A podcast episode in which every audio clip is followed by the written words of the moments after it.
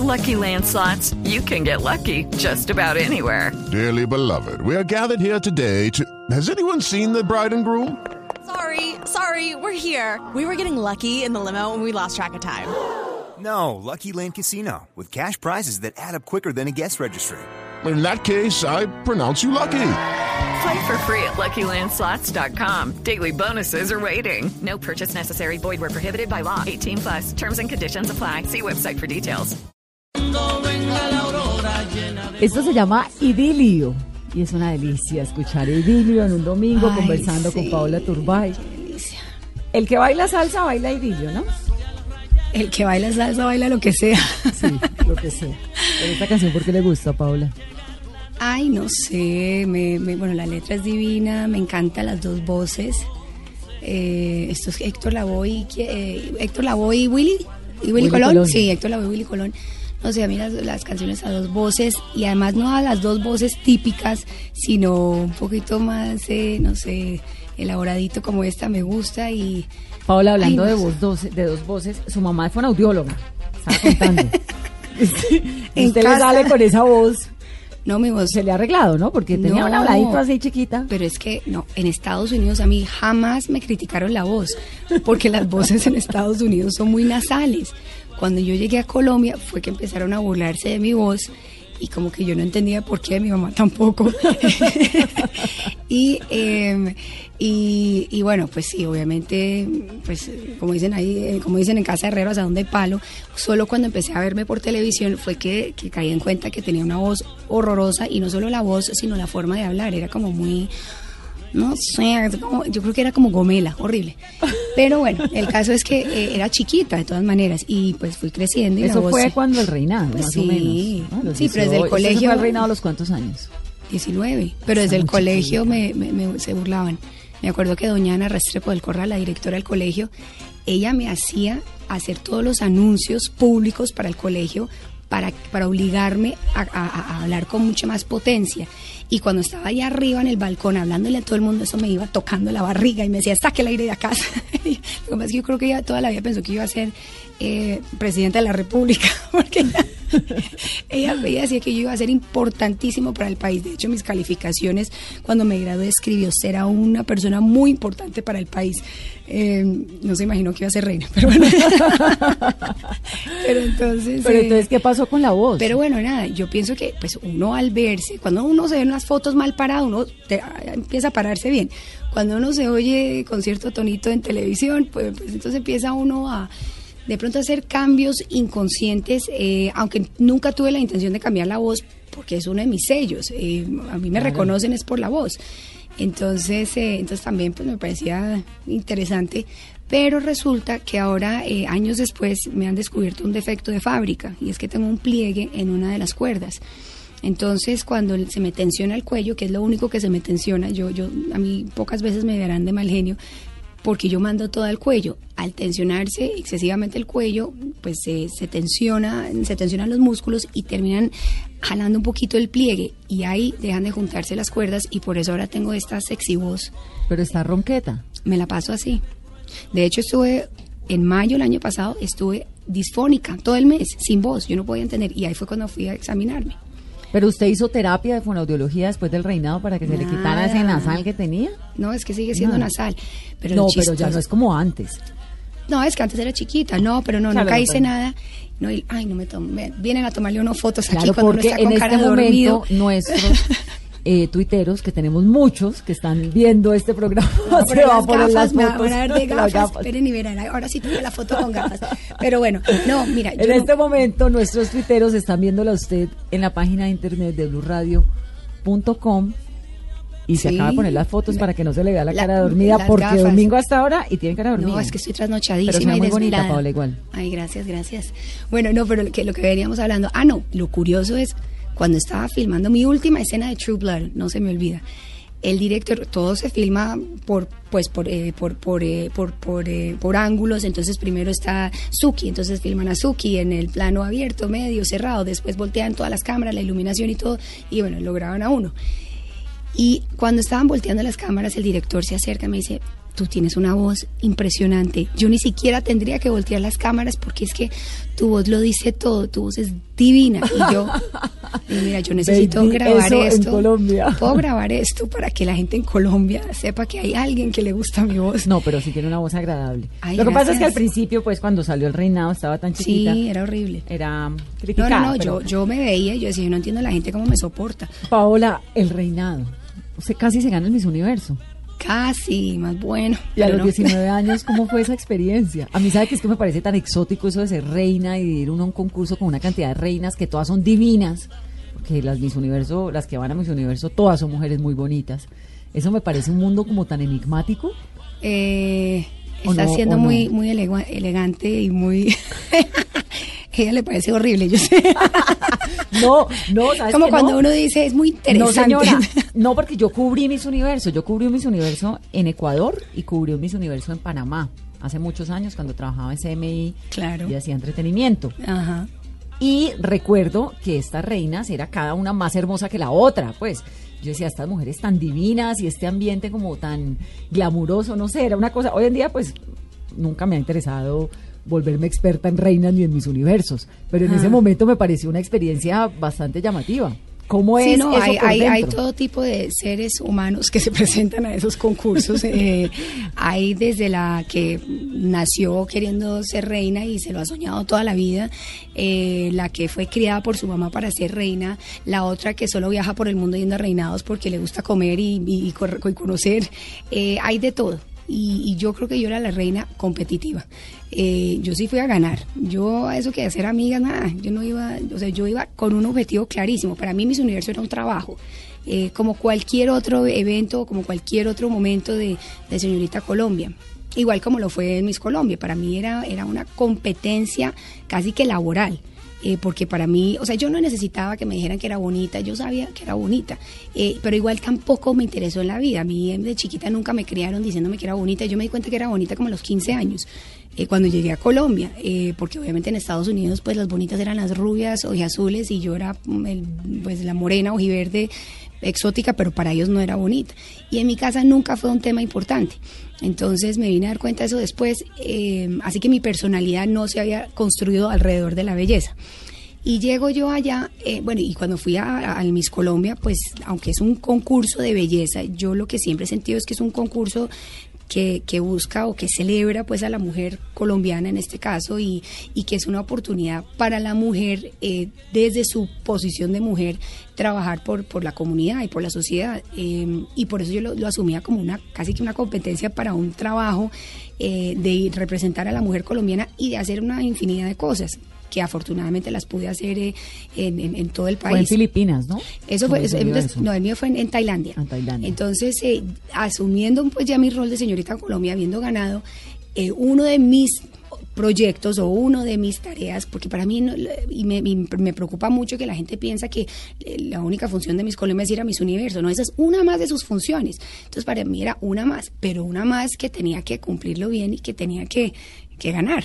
Entonces yo allá siempre estuve pues eh, lista de primera por la mañana, era la más entusiasta, era la más eh, participativa, la más disciplinada, porque además yo sabía que tenía el- la obligación con mi país de, representarlo bien. Me llevaba la bandera de Colombia, la camiseta y, y para mí eso es un peso importante y, y lo que te digo, para mí era, era un trabajo de embajadora. No era, es que mucha gente vaya a concursar por ellas, entonces eh, piensan que es un paseo para ellas, y no, eso no es una cosa personal, es una cosa del país.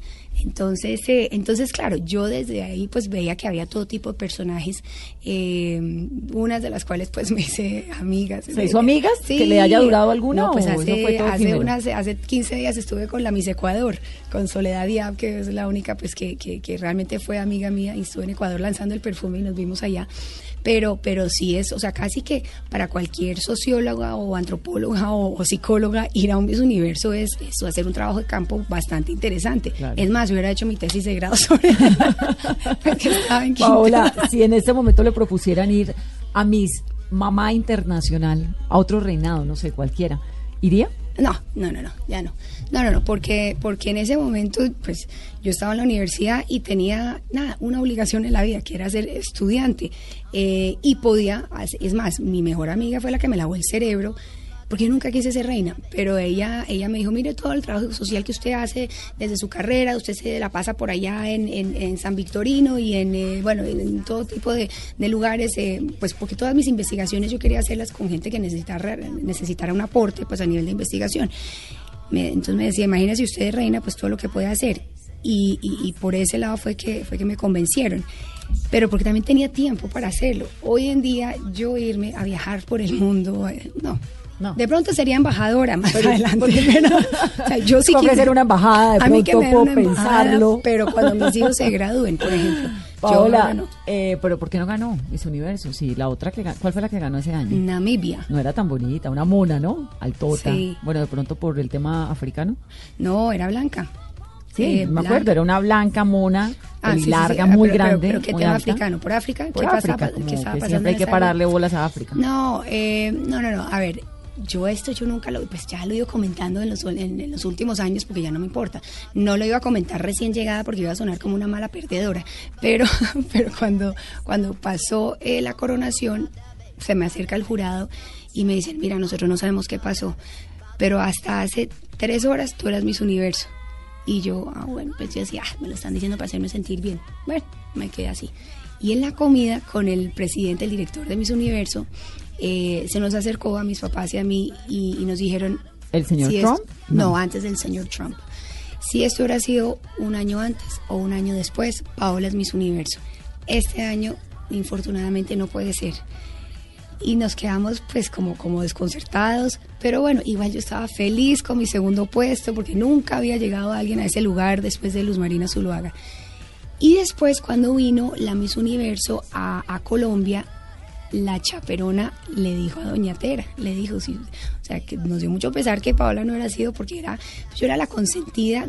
Años después yo voy a Mis Universo o hasta en ABC que he trabajado, me encuentro con los camarógrafos y todos son adorados conmigo. Entonces, decían, es que era nuestra consentida y, y, y, y pues casi que le aceptó que era yo eh, pero que no podía hacer hasta que Colombia no solucionara su, su situación, porque ellos no podían llevar a una mujer por todo el mundo a que hablara por la mujer, pero que fuera bombardeada por preguntas de narcotráfico y, y narcoguerrilla, que era una época sumamente difícil. Eso dicen ellos. Ahora, que si gane o no gane, no tengo ni idea pero ah, me dio mucho pesar eh, saber que hubiera podido ganar, porque, porque yo sé que hubiera hecho una labor impresionante. Bueno, igual la ha hecho Paola. ah, pero hubiera hecho más.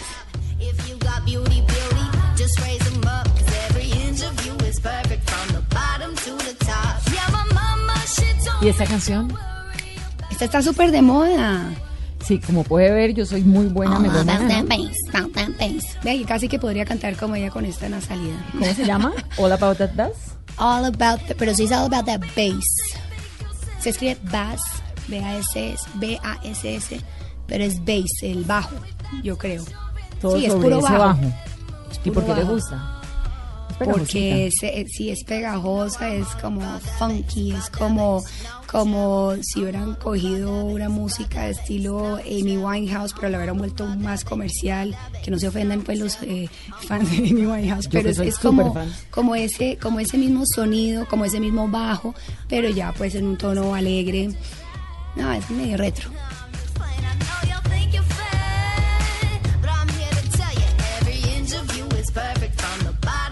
Hay un proyecto en el que usted está muy metida ahora que es Indivo, Festival de Cine para Bogotá. ¿Qué es Indivo? Indivo es em, bueno, un proyecto que acabamos de lanzar con con bueno con Alejandro Alejandro y yo somos cofundadores con Juan Carvajal que Alejandro es su esposo Alejandro Alejandro Estrada. mi esposo con Juan Carvajal mi socio en otro festival que tenemos en Nueva York y con los los, eh, dueños de Click Clack el hotel Click Clack eh, que son, bueno, unos sollados, Tomás Beltrán y Juan Felipe Cruz, eh, que gracias a Dios nos encontramos con ellos porque le han puesto una dosis de creatividad y nos han permitido convertir este festival en toda una experiencia, porque la idea es convertir el festival en una, experiencia no solo para los que van a las películas, sino para toda la ciudad. Eh, Indigo viene, bueno, de, de, ya un proyecto que tengo yo en Nueva York, que es el Colombian Film Festival, que empecé a apoyar desde, desde sus inicios hace tres años. El Festival de Cine de Colombia. No, Sí, el Festival de Cine Colombiano en Nueva York y, eh, y al cual me vinculé después de, después de la última versión y junto con su director pues decidimos traer un festival de cine independiente a Bogotá. Eh, no existe, bueno, existe uno, pero, pero, pero no es el, el festival que se el que usted se sueña. Sí, ni el que los cineastas se, se sueñan. Entonces, eh, entonces lo que hicimos fue traer una, una serie de películas ganadoras de festivales de todo el mundo. Eh, para durante un fin de semana lanzar lo que va a ser el festival el año entrante. Trajimos eh, bueno, a Lauren Hammonds, que es el, el director de Tribeca Cinemas, que es, que es el, el curador de, del festival de Tribeca. Trajimos a Darío Lopérfido, que es exministro de Cultura en, de, de Argentina y además eh, creador de Bafisi. Eh, logramos dictar una cantidad de charlas, eh, logramos eh, eh, como, como mostrarle a la gente en lo que se puede convertir Bogotá una vez arranque el festival el año entrante. Entonces hicimos solo este, este, este, este Lanzamiento. lanzamiento. Y en julio, dentro del marco del BAM, vamos a, a tener 10 días de festival en donde vamos a tener eh, películas que ya estamos eh, buscando en festivales en este momento. Ya hicimos eh, Toronto, y Nueva York, sigue Sundance, tenemos que ir a, a Berlín, a Cannes.